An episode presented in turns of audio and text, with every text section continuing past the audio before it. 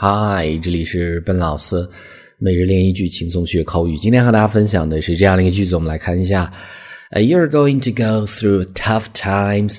That's life. Nothing happens to you. It happens for you. See the positive in negative events.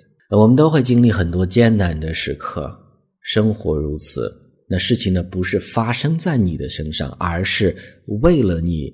而发生，所以呢，我们需要在消极的事情中看到积极的一面。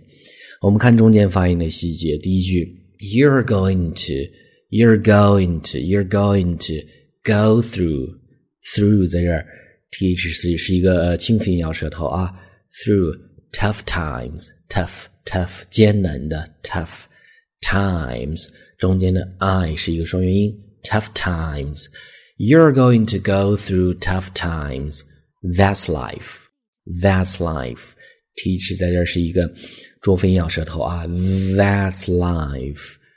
Life 中间的 i 是一个双元音。That's life. Nothing happens to you. 那注意啊，这是中间两个介词的区别。To you 发生在你的身上，for you 为你而发生，所以呢是完全不一样的概念。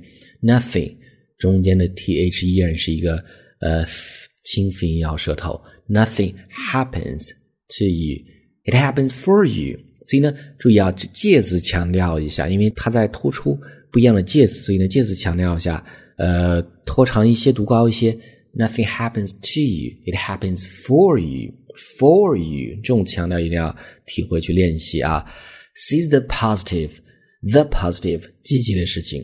The 在这是一个浊辅音咬舌头。Say the positive。in negative events, negative 消极的 negative events events 事情的意思。所以这是今天这样的一个句子啊，那连接起来跟我模仿三次，来跟我读第一次啊。You're going to go through tough times. That's life. Nothing happens to you. It happens for you. See the positive in negative events.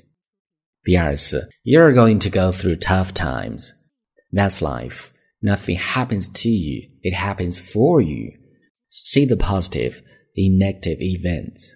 最后一次, you're going to go through tough times. That's life. Nothing happens to you. It happens for you. See the positive in negative events. Alright, guys，所以这是我们今天这样的一个句子啊。最后依然提醒大家去关注我们的 微信公众平台“英语口语地道说”，点击关注，这样就可以获取每日一句的发音打卡的练习。这里是本老师，I'll talk to you guys next time.